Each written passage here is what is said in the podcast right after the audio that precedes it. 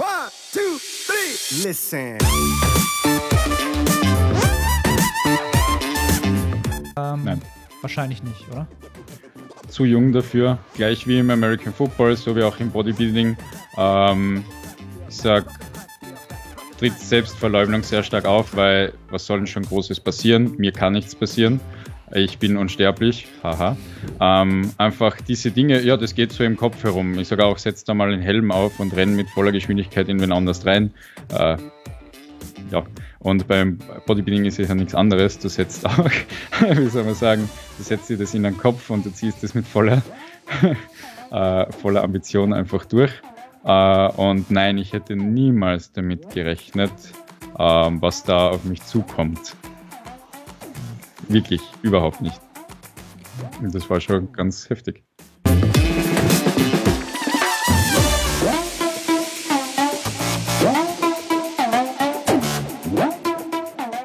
Moin Moin aus Hamburg, willkommen zu The Art of Personal Training. Mein Name ist Arne Otte, der Host der Sendung und heute haben wir wieder ähm, ja, einen Gast zugegen.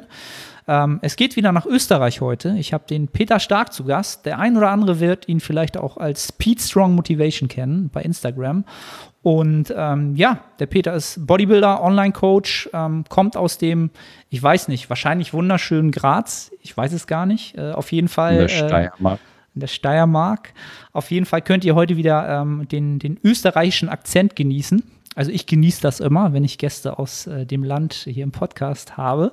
Ähm, zuallererst freue ich mich, äh, heiße dich herzlich willkommen. Cool, dass du am Start bist. Und ähm, ja, sag mir, ob ich irgendwas äh, vergessen habe, was essentiell deine Person ausmacht, was die Leute wissen müssen vorab. Uh. Äh, Ja, nein, hast eigentlich so das, was ich jetzt mache, ziemlich gut eingefangen. Okay. Genau.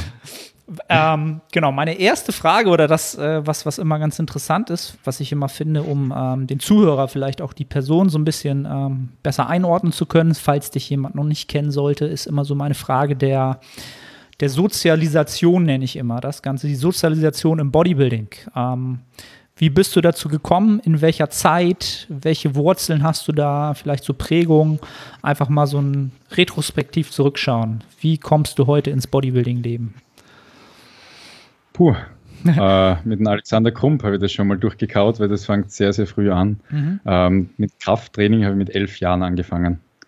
Ähm, jetzt bin ich 26, also ich trainiere seit circa 15 Jahren und ähm, bin dann vom Kampfsport über verschiedenste Sportarten nachher äh, im American Football gelandet. In American Football war ich dann auch sehr stark unterwegs, einfach für vier Jahre mit, mit äh, Juniorennationalteamspieler, Europameisterschaft und österreichische Geschichte damit sogar geschrieben, weil wir das erste Mal geschafft haben und so. Ähm, bis über nachher verletzungsbedingt einfach mit dem Football aufgehört und dann einfach im Bodybuilding gelandet, weil einfach wirklich aus dem Grund, weil Leute gesagt haben, hey, du schaust nicht so schlecht aus, schau dir das einmal an. Ähm, und das war so, wie ich, also interessiert, wie, zum Interessieren habe ich mir nachher mit 17, 18 für wirklich Bodybuilding äh, angefangen. Aber ich sage davor, äh, ich habe sehr viel, sehr hart trainiert. Und äh, damit man sich das einfach vorstellen kann, mit, mit, mit 16, 17 Jahren, bin 1,72 groß, äh, war ich bei 94, 98 Kilo im American Football einfach. War da aber als Fullback, also als Running Back tätig, war ziemlich schnell auf den Füßen. Und leider sind mir meine Sprunggedenke nachher genommen worden von anderen Spielern. Da habe ich Verletzungen drin gehabt, dann war ich nicht mehr so schnell. Ähm, aber einfach, und ich sage auch, ähm, nachher ins Bodybuilding gekommen und dort sehr stark mich dann darauf fokussiert. Mhm. Und ja, so hänge ich jetzt seit circa neun Jahren im Bodybuilding. Okay. Also man, man hört schon so heraus, also wenn du oder was du in der Vergangenheit gemacht hast, hast du auch immer sehr leistungsambitioniert gemacht. Also mit, mit vollem Herzblut und ähm, sicherlich keine halben Sachen, auch nicht im Football wahrscheinlich. Merkt man ja schon an dem, was am Outcome rauskam. Ähm, und das Ja. ist, ist auch Also- sozusagen wahrscheinlich auch heute noch für das Thema Bodybuilding äh, gegeben, wahrscheinlich, oder? Ja, also da muss man sagen, das war jetzt die sportliche Seite. Ich habe daneben noch andere Dinge gemacht. Also habe auch mein Matura gemacht, habe Wirtschaftsmaschinenbau studiert, aber nicht fertig, muss man dazu sagen. Habe aber auch zwei Instrumente, Geige und Klavier, 13 Jahre lang gespielt, in Orchestern gespielt, Schauspiel gemacht, alle, also verschiedenste Dinge durch und durch und durch. Mhm. Also nicht nur, ich identifiziere mich jetzt nicht nur über Bodybuilding. Cool. Also jetzt nur Bodybuilding ist einfach mein Herzblut. Da steckt alles drinnen, wobei ich sage, ich versuche sehr viel aus den anderen Bereichen mit zu verbinden. Mhm. Finde ich, find ich su super interessant, weil das, glaube ich, auch so etwas ist. Man, man sucht ja immer so nach ähm, so typischen, ja, Charakteristika von erfolgreichen Sportlern. Ne? Also wo finde ich da so Überschnittmengen oder was, was machen die so? Und oftmals etwas, was ich so äh, jetzt über die Jahre so rausgefunden habe, ist ganz oftmals genau das, diese Sportler auch immer noch eine andere Passion haben, ne? die sie vielleicht nicht ganz so stark ausleben, aber sie versuchen immer noch was anderes zu lernen, ne? wie jetzt zum Beispiel die Musikinstrumente, super interessant.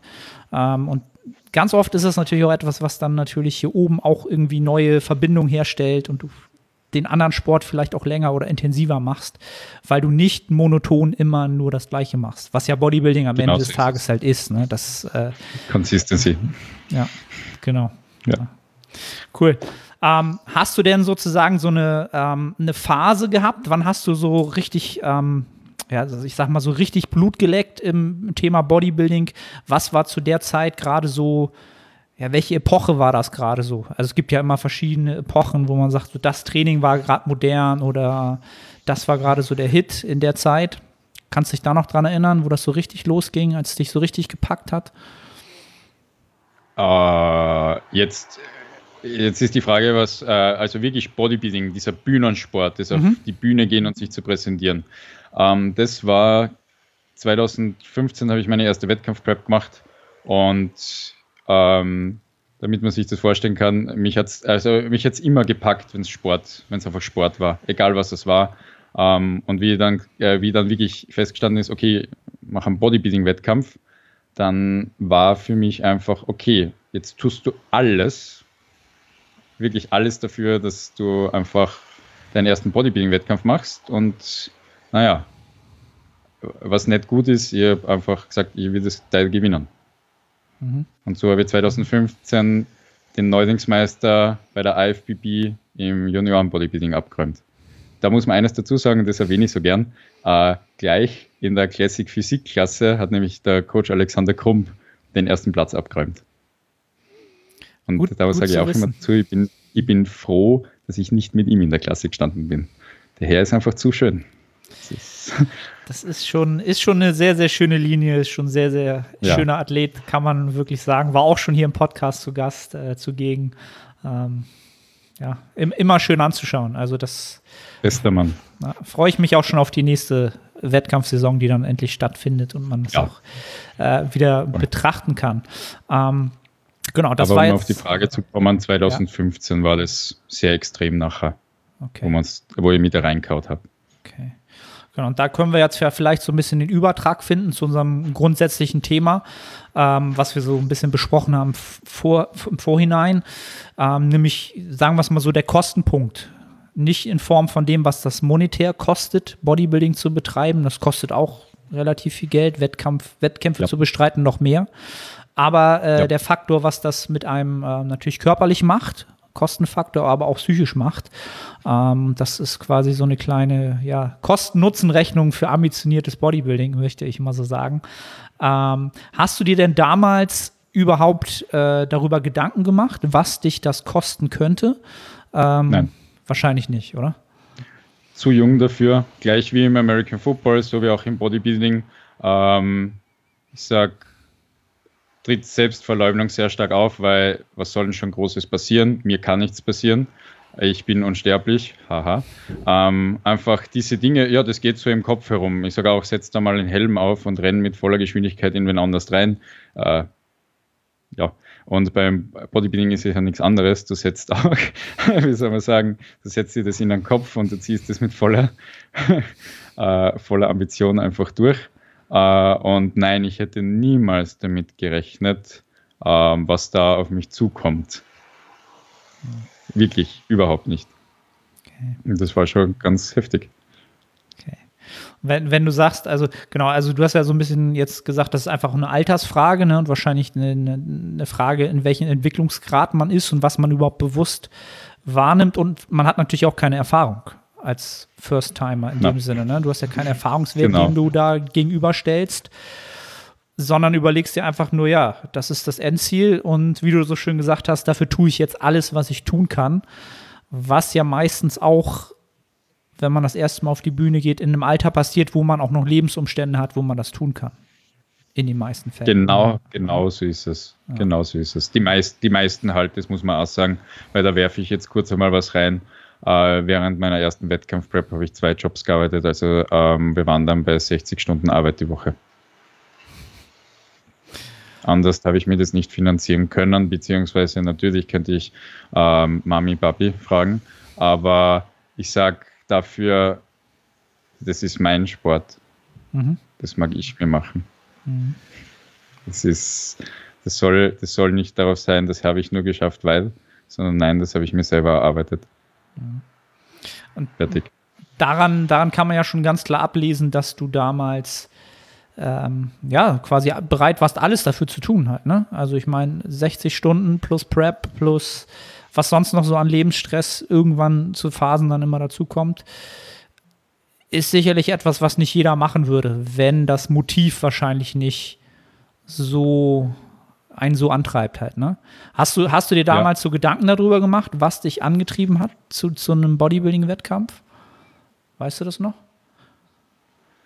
Ähm, äh, puh, kann ich schwer sagen, was mich da angetrieben hat. Es ist einfach immer die Competition und immer das nach was Neuem auch.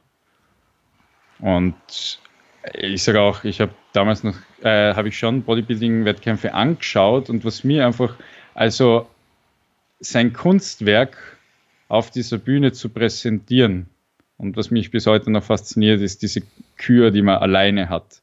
Mhm. Eine Minute alleine auf der Bühne oder im Amateurbereich bei Weltmeisterschaften 30 Sekunden, aber äh, einfach eine Minute bist du alleine auf der Kür, äh, auf der Bühne. Du kannst dir deine Musik selber zusammenrichten, du kannst deine Posen selber aussuchen.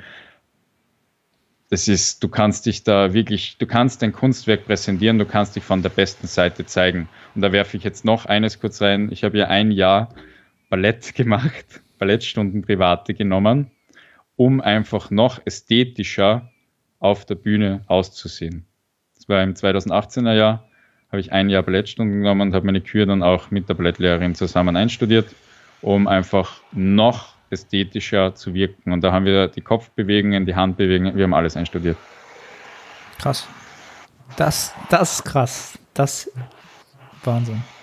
Wie, wie, wie kommt man auf, wie bist du darauf gekommen, dass Ballett da so ein, ähm, ein gutes Fundament ist? Ähm, da kann man jetzt sagen, ja, Arnold Schwarzenegger hat Ballett gemacht. Nein, das, war es nicht. Ähm, das war es wirklich nicht. Es ist eher so, wenn man einfach einmal Ballett auf der Bühne angeschaut hat und es ist einfach äh, diese Ausstrahlung, die die Leute dort abliefern. Es ist einfach unfassbar ästhetisch, unfassbar sauber. Ähm, also da kommt, glaube ich, die musische Ader bei mir ein bisschen durch. Ähm, und das wollte ich einfach auch, ich wollte mir auch so präsentieren können. Ich wollte es einfach dieses, ja, dieses ästhetische, saubere rüberbringen. Mhm. Und ich sage, dafür haben gute Ballettlehrer und Lehrerinnen oder was auch immer, haben einfach ein wieder anderes Auge für die Dinge. Mhm. Und wenn wir uns gewisse Positionen im Ballett anschauen, sind sie sehr ähnlich den äh, Mandatory Poses einfach im Bodybuilding. Okay. Jetzt, ja, muss ich also mir nach dem Podcast erstmal ein paar Ballettvideos bei YouTube reinziehen, um, um das mal so zu äh, greifen. Äh, naja, muss man, muss man jetzt nicht machen, aber ich sage, die erste Stellung im Ballett, wie man zum Beispiel die Füße zusammenstellt, wie man dann die äh, äh, einfach Füße aufdreht, äh, wie man dann die Arme haltet, mhm. kommt einfach sehr, sehr nahe der Front Position im Bodybuilding. Und ich sage, einfach gewisse Übergänge, gewisse Bewegungen. Ich sage ja auch, wenn du tanzen kannst, dann wirst du dir einfach leichter tun, auch mit Posing und diesen ganzen Dingen, also wenn du einfach ein Körpergefühl hast. Mhm.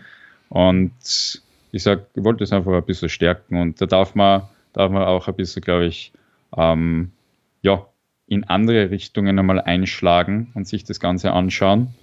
und das nachher einfach versuchen zu übertragen. Total. Also das ist ja etwas, also höre ich zum allerersten Mal von irgendjemand, dass äh, jemand sich in die Richtung halt einfach äh, ja mal ein Jahr ähm, versucht hat, da zu belesen, besser zu werden und das dann im Übertrag auf den Sport zu bringen. Das ist natürlich schon ähm, next. Ja, mehr Einsatz geht ja eigentlich fast gar nicht. Ne? Also das ist ja schon Wahnsinn.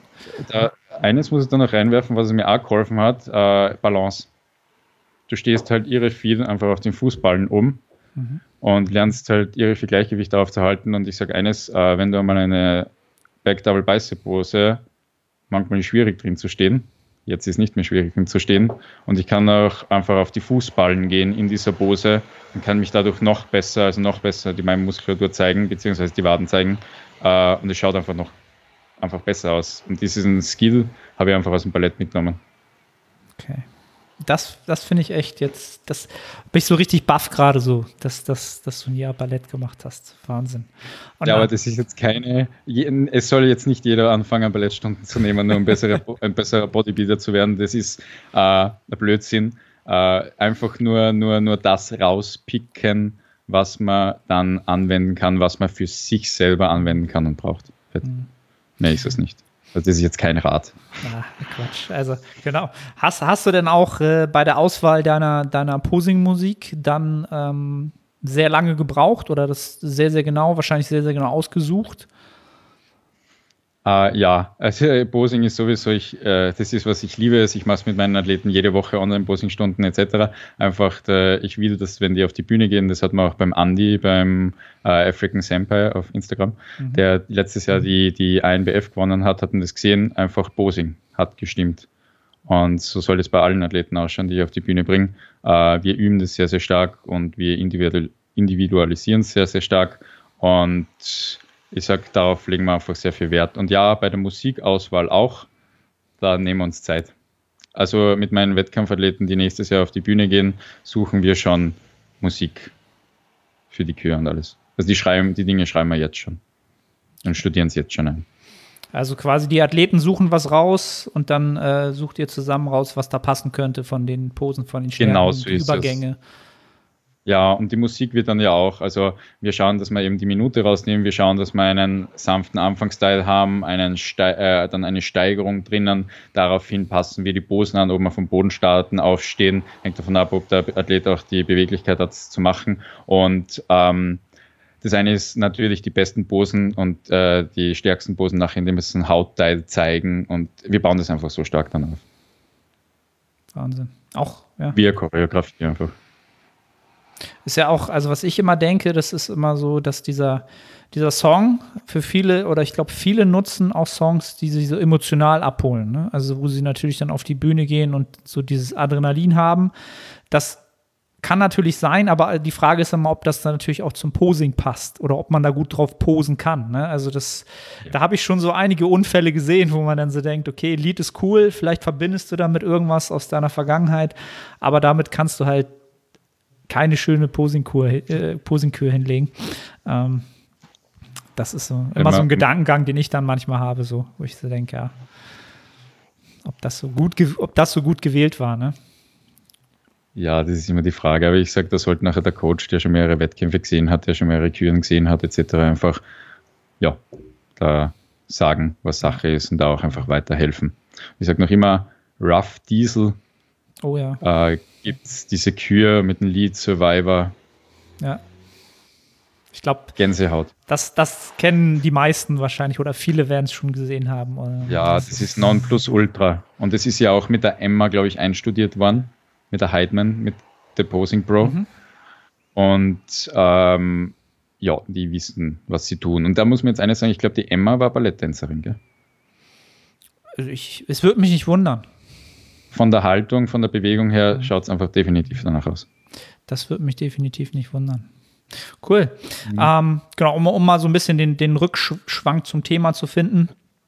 Ähm, ich weiß genau, dass du ja ähm, relativ viele Saisons hintereinander absolviert hast. Vier waren es, ja. glaube ich, ne? wenn ich das richtig in Erinnerung das habe. Ne? 2015, 2016, 2017 und 2018. Und eines füge ich da noch dazu: Gewichtssprünge bis jetzt eingeschlossen. Ich habe ja seit Jänner 25 Kilo wieder abgenommen. Ähm, es geht einfach darum, in der ersten Saison bin ich von 112 Kilo auf 79,4 Kilo runtergesprungen. Dann bin ich wieder auf 110 Kilo, glaube ich, gelandet. Dann bin ich wieder runtergesprungen auf 81,8 Kilo. Dann bin ich wieder auf 105 gelandet, glaube ich. Dann bin ich wieder runtergesprungen auf ja, sowas um die 78 Kilo, glaube ich, 77, 78 Kilo. Und dann, ähm, ich glaube, das war eh das vierte Mal nachher. Und dann hat es mich ziemlich, ziemlich, war das das vierte Mal? Habe ich das jetzt richtig aufgezählt? Also ich habe viermal solche Schwankungen gehabt. Also runter, rauf, runter, rauf, runter, rauf. Und ähm, ja, dann wurde ich, nach diesen vier Jahren wurde ich sehr schwer. Also auf eine Größe von 1,72, 121 Kilo war das schwerste nachher. Das war diesen Jänner, Februar. Ich habe mich gefühlt wie ein Strongman. Man hat mich rollen können. Ähm, und jetzt bin ich wieder bei heißen 95, 96 Kilo. Aber das ist ja echt ein halt Wahnsinns hin und her halt. Ne? Also so letzten fünf Jahre sind es, glaube ich, 200 Kilo insgesamt drauf. Also wenn das zusammenzieht. Das ist tough. Hast du dir ähm, oder was glaubst du, womit das zusammenhängt, dass das so Extreme angenommen hat? Oder ich, also für mich mhm. kommt das so rüber als extrem. Hast du das so wahrgenommen oder hast du das erstmal gar nicht so, äh, selbst gar nicht so realisiert? Äh, es war spürbar. Das ist, am ähm, Anfang kennt man die Dinge ja gar nicht. Also da weiß man auch gar nicht, was macht der Kopf gerade mit einem und sonstige Sachen. Und diese erste Wettkampf-Prep, also wie habe ich die ersten drei Jahre gepreppt mit Ernährungsplan, mit gleichen Lebensmitteln und zieh durch. Ähm, jo. Und immer auf ein Ziel bezogen, also immer auf Wettkampf bezogen. Und das Problem ist nachher, was ist nach Wettkampf? Das ist halt immer das, und da war, da, da ich einfach diese Wettkampfsucht auch bekommen habe, äh, einfach bühnengeil. Mhm. Wollte immer auf die Bühne rauf, wollte immer besser die Dinge machen, wollte es immer, also wirklich so ein bisschen krankhaft. Ein bisschen. Ähm, ist das geworden und da habe ich schon gemerkt, wenn der Wettkampf weg also wenn der vorbei war, dann ist ja schon wieder der nächste Wettkampf in meinen Kopf äh, gekommen und der war ja nächstes Jahr und dann hat es geheißen, okay, aber hey, jetzt muss ich einen Aufbau auch machen.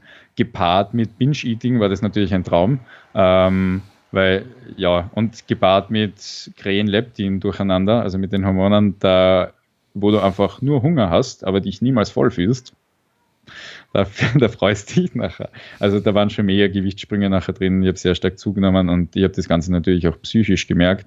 Aber da ich psychisch noch nicht, also noch nicht, also ich war noch nicht so reif, dass ich wahrgenommen habe, dass ich da einfach äh, mich selber, sorry den Ausdruck, verarscht bis zum geht nicht mehr. Wenn ich mir einrede, ja, ist eh alles super.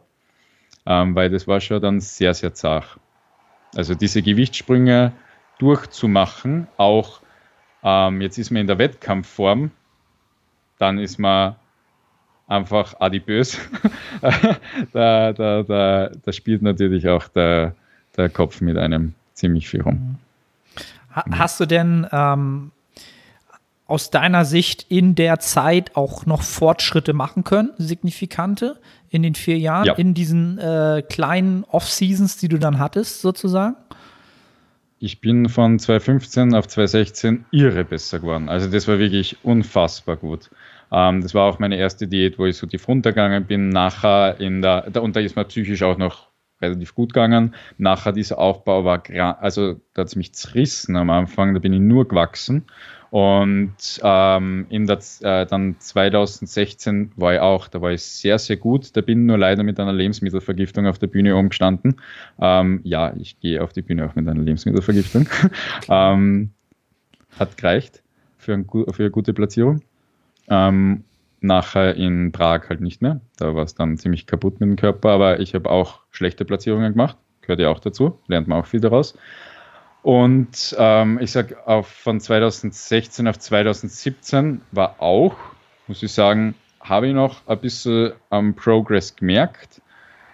Von 2017 auf 2018 bin ich komplett abgefallen. Also da bin ich echt schlecht geworden. Also ich habe mich 2018 auf der Bühne einfach so grottenschlecht gefühlt. Ähm, und ich gehe auch irgendwie davon aus, dass ich schon mehr Muskulatur verloren habe, als manche Leute aufbaut.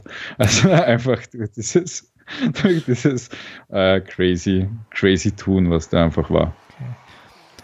Du würdest jetzt wahrscheinlich, würdest du retro retrospektiv sagen, mit dem Wissen von jetzt hättest du es sicherlich wahrscheinlich anders gemacht.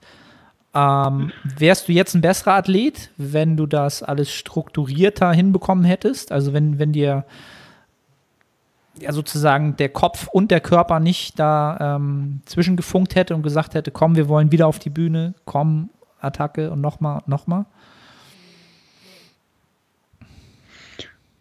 Ich muss dazu eines sagen, ich war da einfach, ich war in einem sehr guten Coaching drin. Also ob es besser, äh, also natürlich, man hätte alles, also von meiner Denkweise, von meiner Machweise mhm. und alles hätte man alles um einiges besser machen können.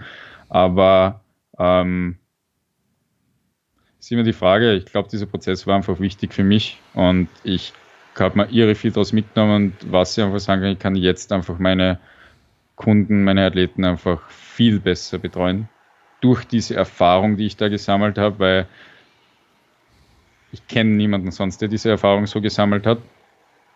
Und ich sage, das macht schon sehr, sehr, sehr viel aus. Ähm, und oh, ja, natürlich wäre ich besser gewesen, hätte ich das ganze Wissen gehabt. Aber ich bin glücklich, dass ich das jetzt alles an meinen Athleten anwenden kann. Und da man das einfach auch sieht und da ich das einfach auch äh, der Sandra, meine Freundin, die, ist, die coacht einfach wunderbar, auch weitergeben kann, diese Dinge. Und auch wenn es, darf man glaube ich so sagen, ultra hart für mich war, ist jetzt der äh, Outcome einfach sehr, sehr gut und ich kann da einfach Leuten, glaube ich, helfen mit dem, was sie leiden haben müssen. Definitiv. Also Erfahrungswerte sind äh, aus meiner Sicht immer etwas ganz, ganz Wertvolles. Ähm, einmal für sich und wenn man das dann auch so weitergeben kann, dass die Leute das ähm, auch verstehen. Ne? Und auch, äh, klar, man, man geht natürlich als Coach auch in gewisser Weise immer als Beispiel voran. Ne? Also ein Athlet, der zu einem kommt, sieht einen ja auch in gewisser Weise immer ein bisschen, in gewisser Weise als, als Vorbild in bestimmten Bereichen. Ähm, und da ist dann natürlich auch dieser Buy-in dann da halt, ne? dass ja. das, was wir jetzt tun, auch zielführend ist, weil man da schon sehr, sehr viel durch hat und selbst am eigenen Leib äh, in dem Sinne erfahren hat halt. Ne? Ja, wobei man sagen muss, man äh, in die man kann in einen Menschen nicht reinhorchen, man kann auch nicht die Gefühle, die man selber hat, auf andere projizieren. Das ist einfach nicht möglich und man kann diese Dinge auch nicht steuern. Also kontrollieren kann man es auch nicht. Man kann dann nur äh, ja, die Dinge ansprechen und an, äh, einfach warnen oder nicht warnen, einfach Information geben und der Athlet ist nachher, ja, der muss dann selber das draus machen, was er draus macht. Wenn man jetzt mal nur rein auf den Aspekt, auf den körperlichen Aspekt eingeht, was würdest du sagen, was hat dich sozusagen diese Zeit und diese Entwicklung ähm, gekostet, wenn wir wieder bei diesem Terminus Kosten sind? Gibt es da etwas, was du, was du aufzählen würdest, was du für dich so definieren würdest? Ähm, puh.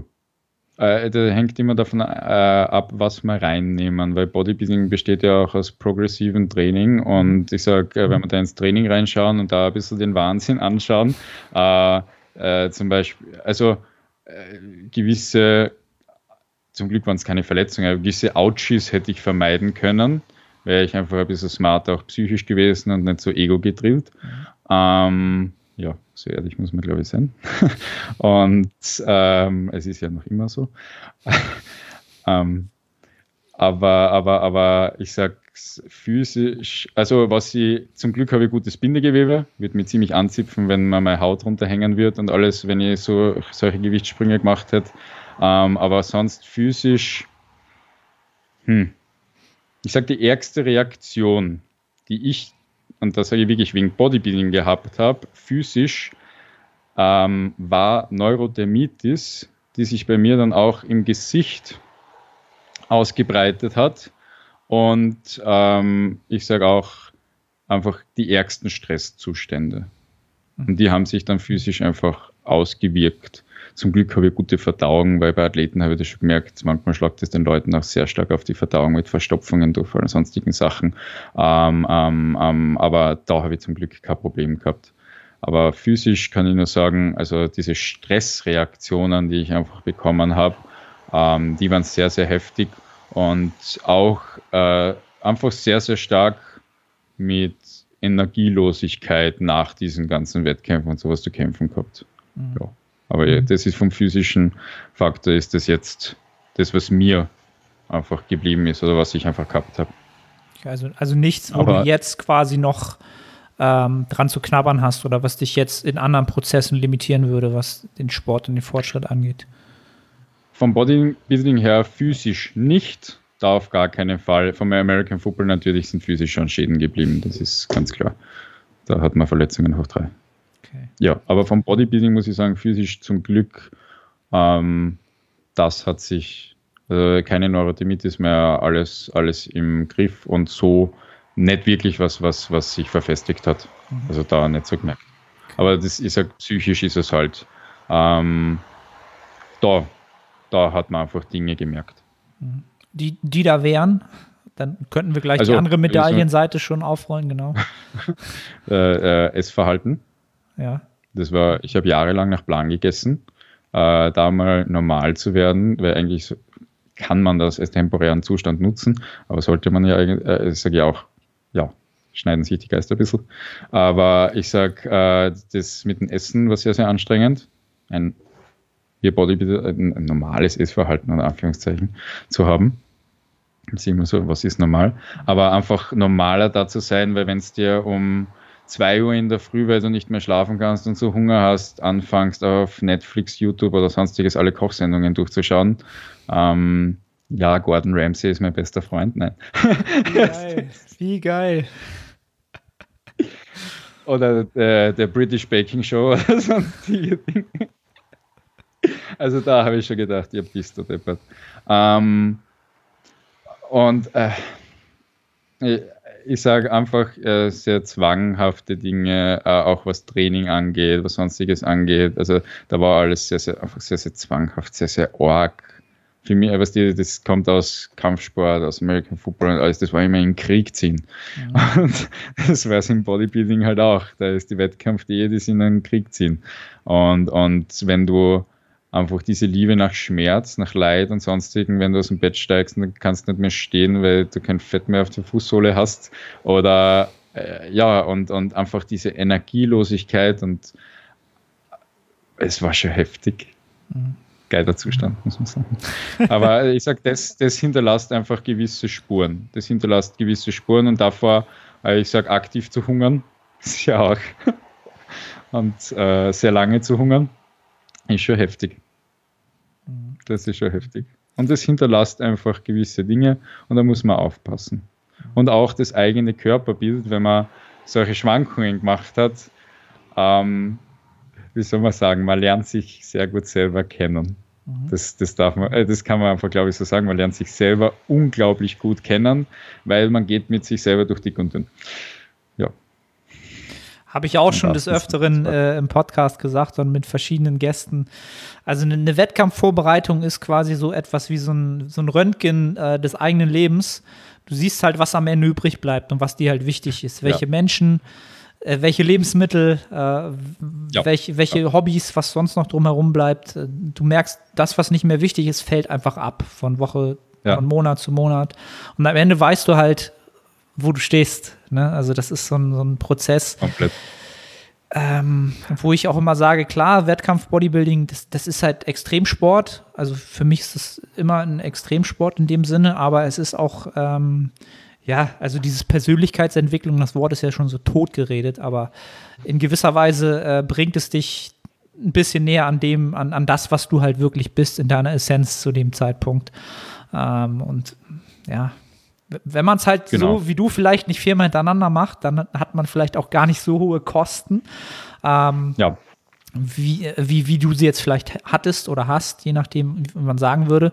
Ähm, und da würde ich halt auch schon sagen, so wenn du jetzt sagst, die, das Essverhalten ist natürlich immer so ein ganz großer Faktor. Ne? Ähm, Gerade auch, äh, was du ja auch gesagt hast, äh, dass das Gewicht wieder so hochgegangen ist, wo man ganz oft auch ähm, Bodybuilder hat, die halt vorm Wettkampf halt wirklich jede, jedes Gramm, ja, die haben äh, die, die Bowl mit den Haferflocken das letzte Korn rausgekratzt, damit halt auch alles wirklich akkurat getrackt ist und schaffen es dann Post-Competition nicht, einen Transfer zu schaffen, sondern etwas, was sie sonst nie hatten, dass sie nicht Das ist ähm. Die ja, dass sie es einfach nicht leisten können, was Ja. sie leisten sollen, obwohl das ja genau ihr Ding ist. Den Ja. Roboter zu spielen. So. Hast, hast du es auch gehabt? Äh, ja, natürlich. Also nach der, das war sowieso das Beste und da äh, kann man dann eher liebe Person noch äh, erwähnen, weil nach meiner vierten Wettkampfsaison war ich einfach hin. Kaputt von einem Tag auf den anderen. War Ende. Also ich habe ich hab nicht mehr tracken können.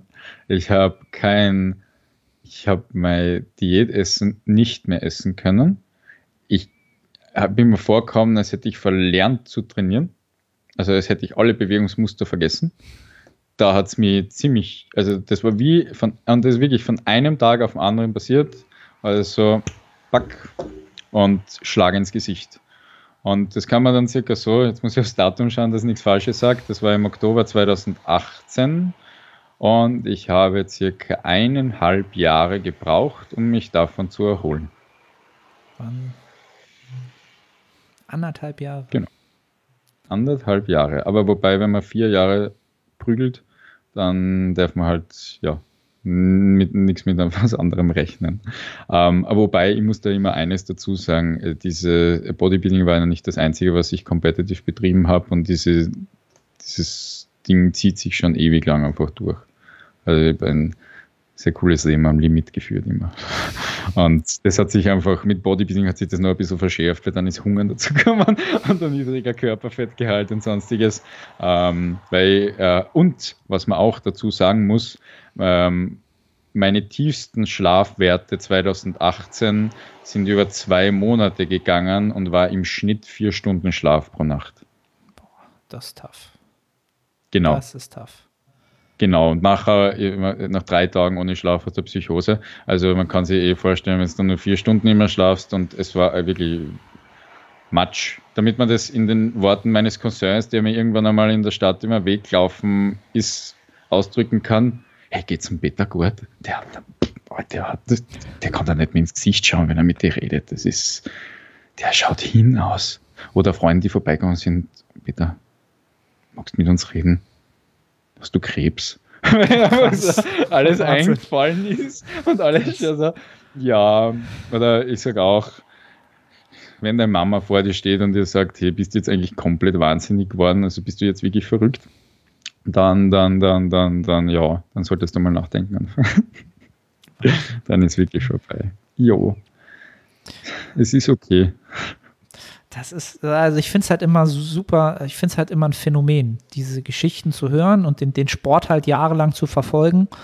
Und ähm, also wenn, wenn die Leute, die dich jetzt nicht kennen, wenn sie sich mal deine Wettkampfbilder ähm, angucken, dann sieht man halt auch oder sieht man halt auch, was da reingesteckt wurde, was da am Ende halt rausgekommen ist. Ähm, wo man dann immer halt überlegt, dass dieser Sport, wenn du ihn so machst, dass du ihn all in machst, je mehr du reingibst, desto höher werden die Kosten auch, die du dafür halt produzierst. Das ist immer so meine Wahrnehmung halt, ne?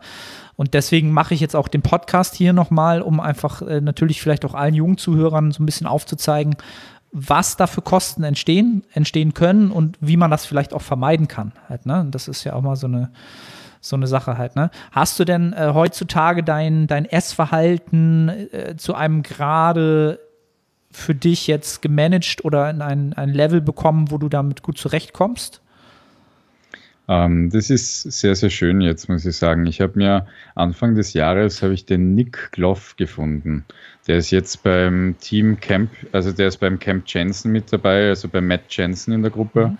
Und ich lasse mich vom Nick einfach coachen. Er ist mir sehr stark aufgefallen, weil er einfach 22 Jahre alt ist und ich glaube mit 300 Kilo Kniebeugen gemacht hat. Ähm, und da ist mir einfach aufgefallen, wie schön seine Bewegungsabläufe sind. Also der Mensch weiß, was er tut und hat auch Kinesiologie und ich habe jetzt das äh, zweite vergessen, was er studiert hat, aber einfach mit äh, Bewegungsabläufen etc. sehr viel zu tun. Und habe mich mit dem in Kontakt gesetzt und lasse mich von ihm einfach coachen, einfach damit ich diese Denkarbeit nicht mehr habe, Mhm. ähm, das abgeben kann. Und ich sage auch, äh, kann nur Werbung für ihn machen, weil es ist äh, einfach ein sehr, sehr angenehmer Prozess. Und deswegen seit Jänner äh, bin ich einfach auf Diät, aber in einem meinem Tempo. Das ist einfach sehr, sehr schön. Wir arbeiten jetzt nicht auf einen Wettkampf hin und das ist das, was mich jetzt wirklich, also in einfach eine gute Ausgangslage bringt nachher wieder für Wettkämpfe, weil ich Diäte jetzt ohne diesen Wettkampfziel, das heißt, ich, das, was ich jetzt erarbeite, verliere ich dann nicht, weil das Ziel einfach wegfällt oder äh, das Ding wegfällt.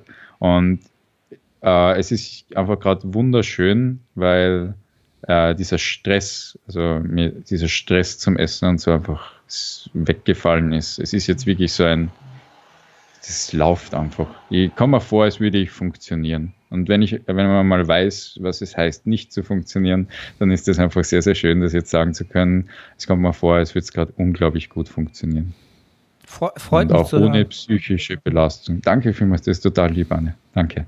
Ja, das, tatsächlich. Also, weil die, also die, die Zuhörer des Podcasts, die schon länger dabei sind, die kennen halt auch so meine Geschichte. Ich habe quasi das, was du durchgemacht hast, na, das wäre jetzt vermessen zu sagen. Ich habe das halt auf, auf, die, auf die ganz Light-Variante quasi durchgemacht. Ne? Also ich, ich komme ja aus so einem Background, wo ich maximal Mans Physik äh, machen wollte, irgendwann mal vor Jahren. Und ähm, habe mir das aber auch alles immer schlecht gemacht, indem ich halt konstant eigentlich immer diätet habe und ähm, na, immer lean sein wollte, immer der, der Line Mans Physik Guy. Ne? Ich habe damals halt viel zu wenig Kontakt zu wirklich zur Bodybuilding-Szene gehabt, sondern mich eigentlich nur auf den sozialen Medien umgetrieben und dachte halt, man müsste so aussehen halt auch, ne? weil ich ja auch ähm, damals so meine Personal Training-Karriere begonnen habe. Und dann bist du natürlich auch irgendwie, ähm, kannst du dich besser verkaufen, wenn du gut aussiehst. Denkst du halt. Ja, natürlich. Ne? Also heute weiß ich, du musst mit Kompetenz, Sozialkompetenz vor allen Dingen punkten. Das ist viel, viel wichtiger.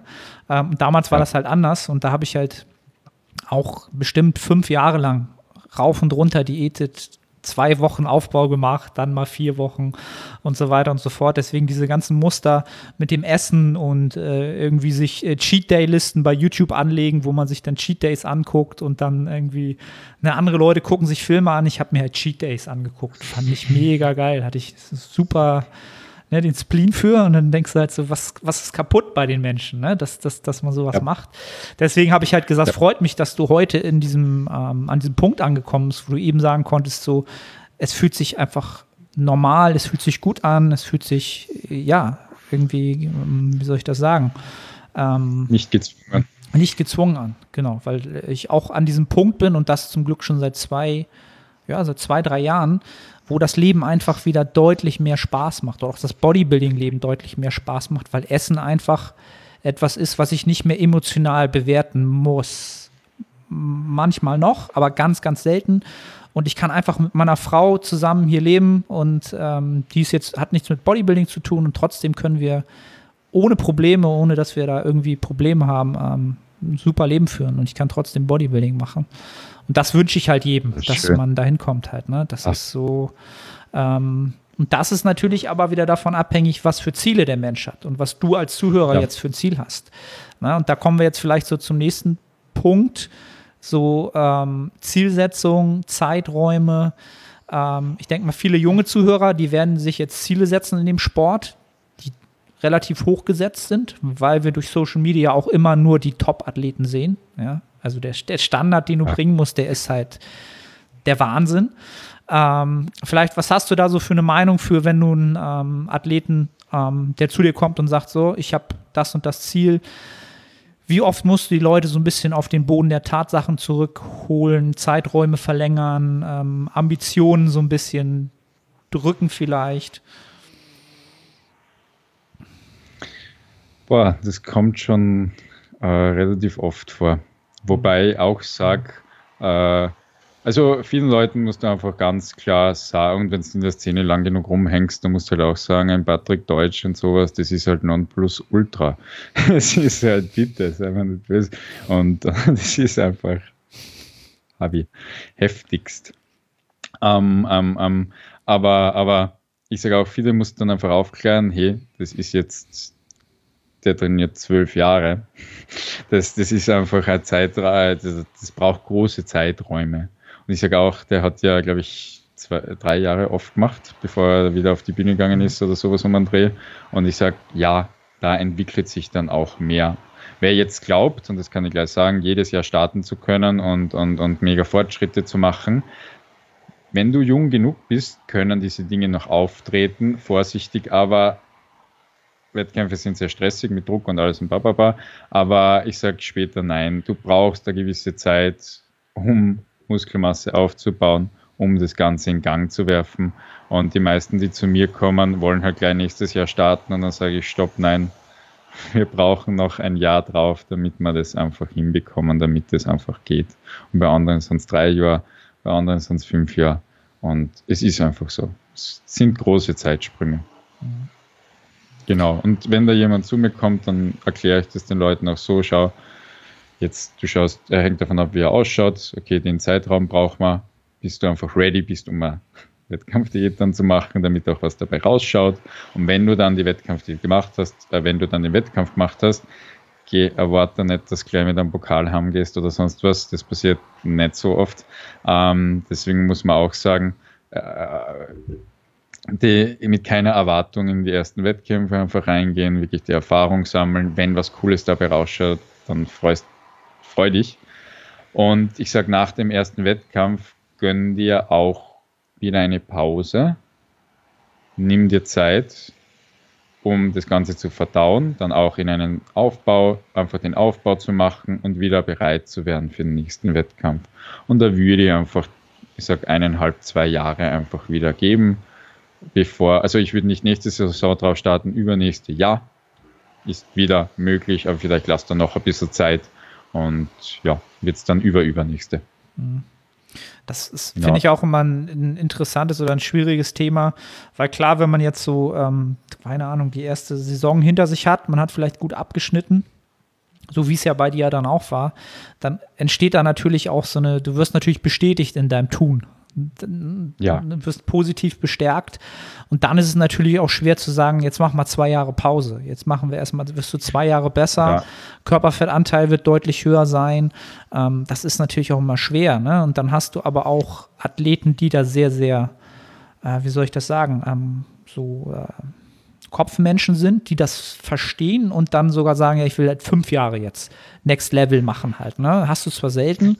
Das ist dann aber auch ja. schwer, den Menschen natürlich auch ähm, da zu halten, dass er, dass das Ziel ist ja so weit entfernt. Ne? Und trotzdem äh, im Prozess in diese Richtung zu arbeiten, ist natürlich auch schwer. Dann ne? nach zwei Jahren fragst du dich dann natürlich so, was habe ich denn jetzt geschafft? So, was steckt denn jetzt da drunter? Und dann noch mal drei Jahre oder so. Das ist schon. Ja, ja ich sag, ich glaube, es ist Meilensteine bauen, das ist so wie Projektmanagement. Man hat ein Endziel und dann baut man halt Meilensteine dorthin, um einfach zu überprüfen, ob das Ganze überhaupt funktioniert und in die richtige Richtung läuft und auch einfach ähm, ja, motiviert, motiviert zu bleiben, weil man immer Zwischenstopps hat. Ähm, aber ja, ich sage, es hängt immer, glaube ich, vom Alter auch ab. Ähm, wenn man uns jetzt in England sitzt, da glaube ich, diesen Kiwi West, ich weiß nicht, ob du den kennst, aber das ist ein Natural Junior Weltmeister anschaut, der startet, glaube ich, auch das zweite, dritte Jahr in Folge und der ist einfach immer besser geworden. Das hat aber, glaube ich, einfach damit zu tun, weil er 22 Jahre alt ist und echt arg. wie, wie, war der, wie war der Vorname? Jetzt ich überleg gerade. Äh, äh, Kiwi West, also man schreibt es K-H-I-V-I-E, dann ja, W-E-S-T. Kiwi West, glaube ich, ist es. Aber don't judge me. I ja, okay. Kann auch falsch wir, wir checken es mal, wir checken es mal aus nach dem Podcast. Ja, aber ich muss da anschauen. Also, wenn ich so liften würde, so wie früher geliftet, würde mir jetzt die Bandscheibe, glaube ich, rausfliegen. Aber der Vertrag, das, das ist 22 Jahre alt und hat, glaube ich, 260 Kilo auf 11 Reps gehoben. Jo, da fallen einem die Augen aus. Ah, Wahnsinn. Wahnsinn. Ja, das ist, ist vielleicht auch so eine Sache, vielleicht für, um, um Übergang zum nächsten Punkt zu finden, ähm, der Begriff Intensität. also wenn du so einen Athleten, wenn wir den jetzt gerade sozusagen am Wickel haben, ähm, der trainiert natürlich unglaublich intensiv. Also von der absoluten Intensität und sicherlich auch von der relativen Intensität. Und da frage ich mich halt immer, oder das ist auch immer so eine Frage, die sich jeder fragen sollte, wenn er den Sport macht, mit welcher Intensität er diesen Sport betreiben kann, will oder glaubt, ihn betreiben zu müssen. Ähm, wie, wie hast du so trainiert in deiner Trainingslaufbahn? Also immer äh, in, im, im, im Wiener Slang voll drauf oder gab es auch andere Phasen? Immer voll drauf. Ich kann es ich kann's nicht anders sagen. Es wäre Lüge, wenn ich es anders sage. Ähm, ich mache es äh, jetzt auf eine gewisse Art und Weise nicht anders. Nur äh, deswegen sage ich auch, ich sage kurz einmal mein Trainingsvolumen auch an. Mhm. So Hauptübungen bei mir. Also ich mache in meinem Beintraining für die Beine vier Übungen zu je zwei Sätzen. Also das sind acht Sätze und dann gehe ich heim. Ich baue dann halt nur ein bisschen Schulter und Bizeps drauf, aber, aber das war es nachher. Aber für die Beine sind es vier Übungen, max fünf zu je zwei Sätzen und das war's. Ich glaube, ich habe sehr große Beine. Ähm, aber einfach diese Sätze, die ich dann mache, die entscheiden dann zwischen tot und lebendig. Okay. Und es war aber immer so. Es war immer so. Ähm, ich, aber man muss sagen, ich wärme eine Stunde auf, um das dann auch so zu machen. Ja, aber es ähm, ist, ist, ist, super interessant zu hören. Genau, also du wärmst halt eine Stunde auf und dann hast du halt deine acht Arbeitssätze. Ja, wo, wobei man dann auch sagen muss, es kommen die Aufwärmsätze dazu. Da ich nehme wirklich Zeit für die ganzen Sachen. Mhm. Insgesamt äh, äh bin ich vier Stunden im Gym. Mhm. Genau, also vier Stunden kommen da immer zusammen. Fünf bis sechs Mal die Woche bin ich drin. Teilzeitjob ist nur trainieren.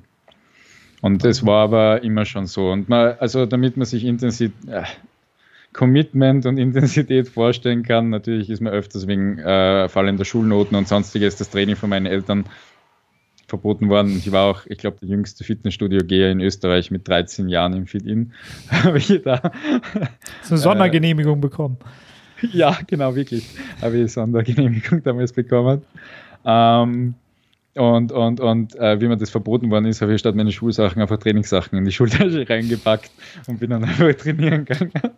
ähm, aber es war wirklich so, das Training war immer so, aber äh, ich habe mich körperlich so fühlen müssen, als könnte ich keinen Schritt mehr machen, dann war ich zufrieden. Mhm. Und das, ja, das, es ist noch immer, also ich, ich muss fertig, also ich will fertig sein. Ich will diese Befriedigung erreichen, die ich mir gebe, so dass ich sage, ja, das war jetzt gut. Okay. Das ist, glaube ich, aber auch, also keine Ahnung, ich kenne dich jetzt äh, seit dem Podcast so, dass das auch so ein, so ein internes Motiv ist von dir, deine Grenzen immer weiter auszuloten und ähm, ja wirklich am Limit zu arbeiten. Pro Training, pro Zeiteinheit, von mir aus pro Wiederholung.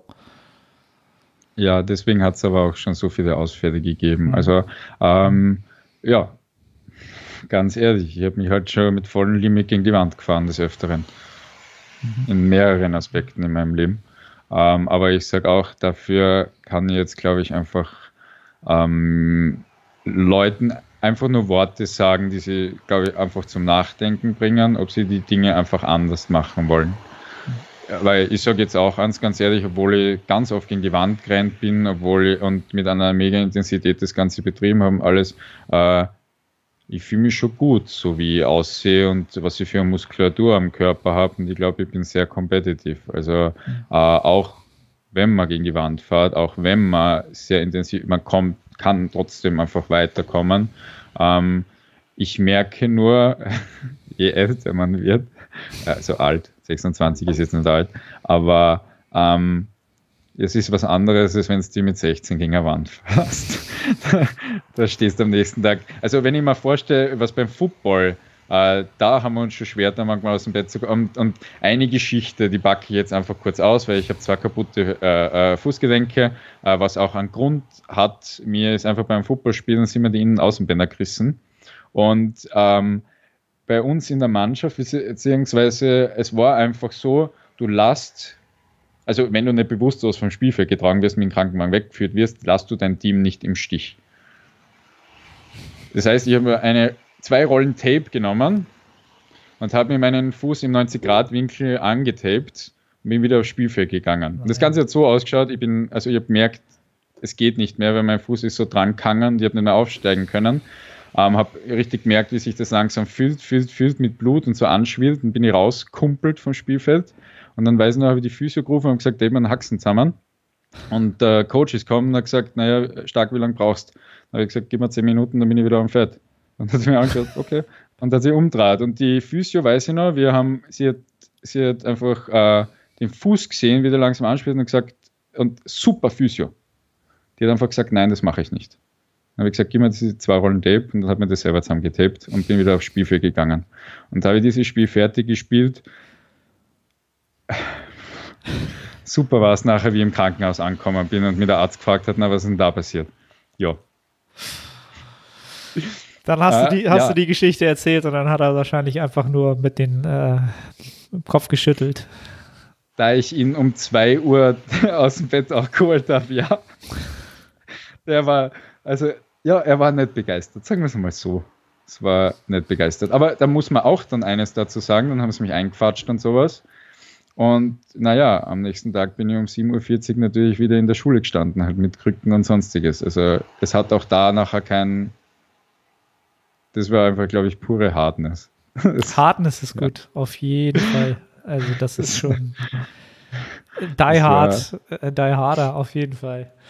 Ja, ähm. aber da muss man auch sagen, wenn ich heute noch alte Football-Kollegen und letzte Woche war es da, wenn Alex, den Sanz, alten, den war, mit dem war ja auf der Europameisterschaft alles das, wie ich den getroffen habe. Es ist wirklich, man sieht sich acht oder zehn Jahre nicht.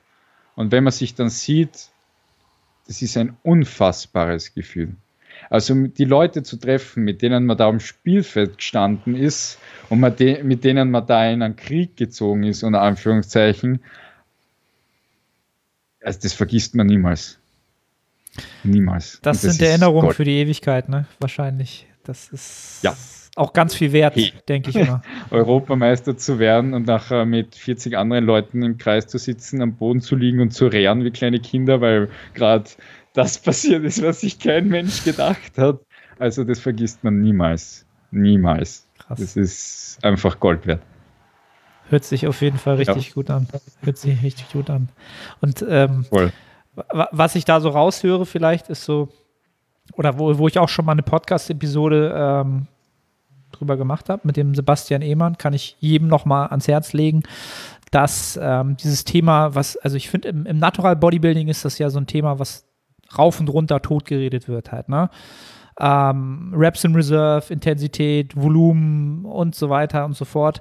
Das hat, das hat ja alles seine Berechtigung in der Sportwissenschaft. Ähm, was dem aber immer da drüber steht, ist halt wirklich das Finden der internen Motive und wie du diese bedienst und wie du diese konstant bedienst und dadurch den Sport natürlich auch in einer Weise machst, die, äh, die, die dir Spaß macht. Ne? Und, und bei dir hört man das halt heraus, dass es das die, die Art und Weise ist, die dir Spaß macht.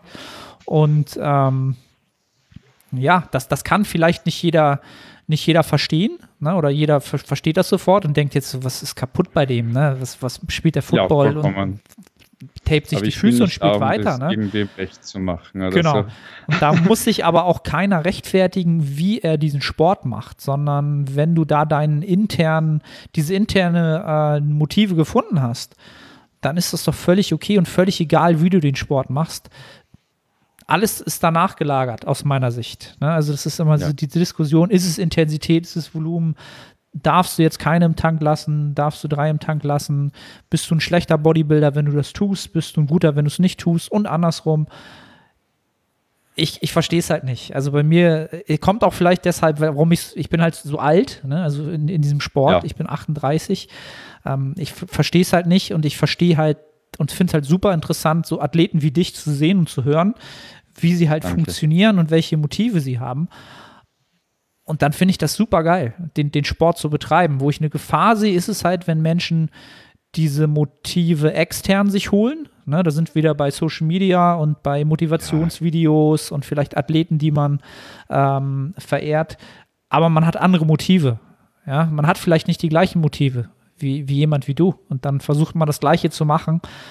Und dann sind wir wieder bei diesem Kostenfaktor. Ne? Also nicht nur körperlich, klar, verletzt dich mal, Bodybuilding ist aber eigentlich relativ verletzungsarm, aber was psychisch halt an Kosten zusammenkommt, ja, wenn ja. du da zu oft dazwischen hängst und es nur machst, um es zu machen, weil du weil du Bodybuilding machst oder weil du glaubst, du müsstest Und dann gar nicht mehr weißt, warum du es machst. Genau.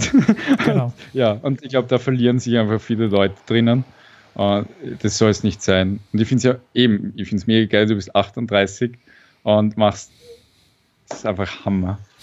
Aber Hammer, ich glaube, du hast schon so viel gesehen in der Szene und ich glaube, du, du hast schon so eine Ruhe drinnen, oder?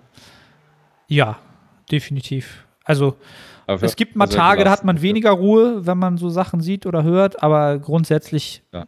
ich bin immer schon Mensch gewesen, den kannst du nicht aus schwerster Ruhe bringen. Ich bin da eigentlich immer sehr, sehr entspannt. Das Einzige, was mich aus der Ruhe bringt, ist, wenn etwas unfair ist oder ungerecht ist. So, jetzt habe ich es gesagt hier im Podcast, also wenn mir jemand was Böses will, macht was Ungerechtes, da triggert ihr mich immer. Da bin ich ein ganz anderer Mensch. Das ist das Einzige. Ansonsten bin ich mit meinem Alter, habe ich zu viel gesehen, zu viel gehört. Ähm, ja, das ist vielleicht auch so eine Sache, je älter du natürlich wirst, wirst du irgendwann merken, dass ähm, Bodybuilding super viel in dein Leben bringen kann. Super viel. Ja. Ähm, aber auch ganz, ganz viel außerhalb des Gyms passiert halt. Ne? Also, ja. wie soll ich das sagen? Ähm, das vielleicht so als, als äh, ähm, abschließende Frage so, die Momente, an die man jetzt so zurückdenkt in seinem Leben, wie oft haben die halt im Gym stattgefunden? wenn du jetzt sagst, okay, was waren jetzt so die Top 10 Momente in meinem Leben? Wie viele davon waren ein PR oder irgendwas? Weiß ich nicht. Also bei mir waren es nicht so viele. So, ne? Ähm, ja. Also da muss ich auch ganz ehrlich sein. Ähm, ich habe nirgendwo meine Titel aufgeschrieben ich habe mir nirgendwo aufgeschrieben, was ich schon alles gemacht habe, weil es immer so, okay, es ist was gemacht, es ist erledigt. Es ist was gemacht, es ist erledigt. Und äh, ich bin ein Mensch, ich tue mir irre schwer, einfach stolz auf gewisse Dinge zu sein. Das Einzige, wo ich Befriedigung und Stolz empfinde, wie schon gesagt, ist es, wenn ich mich einfach so ertüchtigt habe, äh, dass ich es merke. Mhm. Und da ist der Pegel einfach, die Grenze ist da einfach hoch. Und schönste Momente, aber sammelt mal woanders. Das, das, das stimmt. Das stimmt wirklich. Ähm, was Kleines will ich einfach noch sagen, das ist mir einfach ganz, ganz wichtig. Ähm, das, was wir, glaube ich, heute da auch besprochen haben, mit, mit wie hart man und intensiv man die Dinge macht, das ist vollkommen, also das ist wirklich äh, sehr grenzwertig und sehr übertrieben. Man darf jetzt aber nicht glauben, dass Bodybuilding genauso ausschaut. Das, das tut es nämlich, tut's nämlich nicht. Bodybuilding birgt einfach natürlich gewisse Gefahren, aber ich sage, das geht von der Psyche aus, von Zwängern, von Verhalten, von einfach so vielen Dingen. Und ich glaube, Bodybuilding ist einfach ein super Lehrmeister, um sich sehr, sehr, sehr, sehr gut kennenzulernen weil einfach so viele psychische Aspekte, aber die sind im Sport sowieso gegeben, nur Bodybuilding hat halt noch diesen Ernährungsfaktor mhm. und dieses wirklich, dieses, äh, sonst ist man bei Wettbewerben in der besten, äh, also besten sportlichen Verfassung, also im Bodybuilding bist du auf deinem niedrigsten Körperfettgehalt äh, äh, äh, sehr, also einfach nicht gerade auf der äh, äh, Spitze, sagen wir es einmal so. Ähm, aber auf der, also du schaust halt, du schaust, dass die, die präsentative Spitze erreicht hast, also wie es die präsentierst. Aber, aber also körperlich bist halt nicht auf der, auf der Spitze. Und ich glaube, das, was wir hier heute auch ansprechen, das ist halt sehr extrem.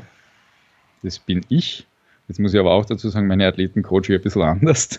Aber ich sage auch, wenn jemand, ich habe extreme Leute drinnen, sehr, sehr extreme Leute, ähm, auch einfach psychisch mega extreme Leute, die einfach ähm, nur diesen Blickwinkel haben mit, die, äh, für die ist Bodybuilding das Leben.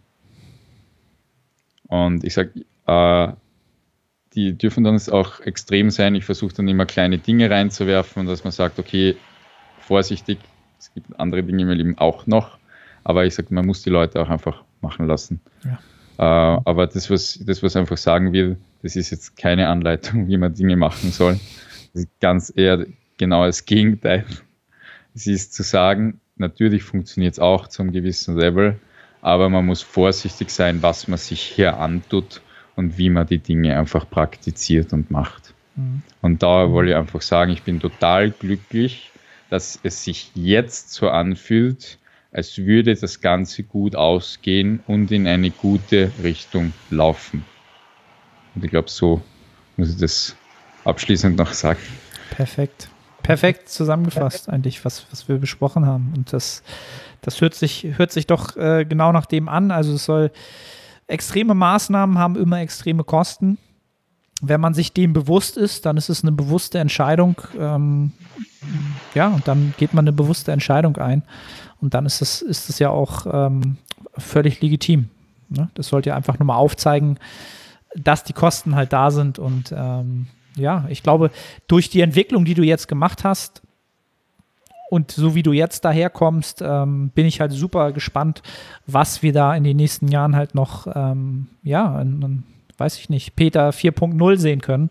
Ähm, und was du dann in fünf Jahren berichtest, halt, äh, was dir diese Phase jetzt wieder gebracht hat, gelehrt hat. Und ähm, ja, es ist, ist, halt immer interessant, Menschen über mehrere Phasen ihrer Trainingskarriere ähm, ja, zu begleiten quasi, wenn man, wenn man sich das anschaut. Ne? Und das, das ist ja etwas, wo ich dann mal sage, ähm, wie soll ich das sagen? Ist ja gerade auch, glaube ich, bei Netflix so der Hype, gibt da so irgendwie so eine, so eine Social Media Dokumentation, ne? die Gef Gefahren ja. von Social Media. Das ist aber definitiv eine positive Sache. Du kannst Menschen auf ihrem Weg, kannst sie begleiten. Und das finde ich ja. ein, ein, super Tool dafür halt. Ne? Also das gab es früher nicht. Früher gab es die Foren. Ne? Also früher musste man sich in so komischen Bodybuilding-Foren anmelden, äh, wo keiner mal ein Bild hochgeladen hat oder wenn, dann war das super schlecht. Heute kannst du einen Athleten von morgens bis abends begleiten, je nachdem, wie aktiv er ist, in der Instagram-Story, seine Trainings jeden Tag sehen. What a time to be alive, ne, als Bodybuilder. So. Das ist. Das ja, ist Wahnsinn. so cool, dass du das einfach miterlebt hast, alles. Ja. Das wirklich so durchgemacht. Weil ich kann mich auch noch an diese Team Andro vor genau. und sowas erinnern. Ja, genau. Äh, super cool. Also ich hoffe, dass ich mit 38 dann auch einfach äh, so da sitze wie du. Ähm, weil ich sag, du wirkst sehr gelassen. Wirklich ja. sehr gelassen in den Dingen, die du tust und sehr gefestigt. Und ich hoffe, dass ich diesen Status bis dahin dann auch erreicht habe. Ja, wer weiß, wir werden es rauskriegen. Wenn, äh, wenn das hier alles noch so funktioniert, dann machen wir den Podcast nochmal, wenn du 38 bist und ich dann, keine Ahnung. Yes. Let's see. Auf jeden Fall haben wir es jetzt announced. Mal gucken, ob genau. es stattfindet. Ähm, Peter, also hat mir enorm Spaß gemacht. Sehr, sehr cool. Ähm, sehr, sehr coole Insights. Vielen Dank für deine Ehrlichkeit, für die offenen Worte, die du den Leuten da ähm, gegeben hast. Wo finden die Leute dich sonst, äh, wenn sie mehr davon wollen? Im Internet zum Beispiel. Also, ich mache das immer sehr, sehr einfach. Ich bin schon länger als Coach tätig und sowas. Aber ich habe mir noch nicht den Aufwand gemacht, eine Webseite hochzustellen. Ähm, mich findet man ganz normal auf Instagram auf Pete Strong Motivation oder sonst auf Facebook auf Pete Strong. Und sonst sage ich es ganz einfach in Graz, im, Graz, äh, im Cleverfit am Hauptbahnhof treibe ich mich die meiste Zeit rum. Alright.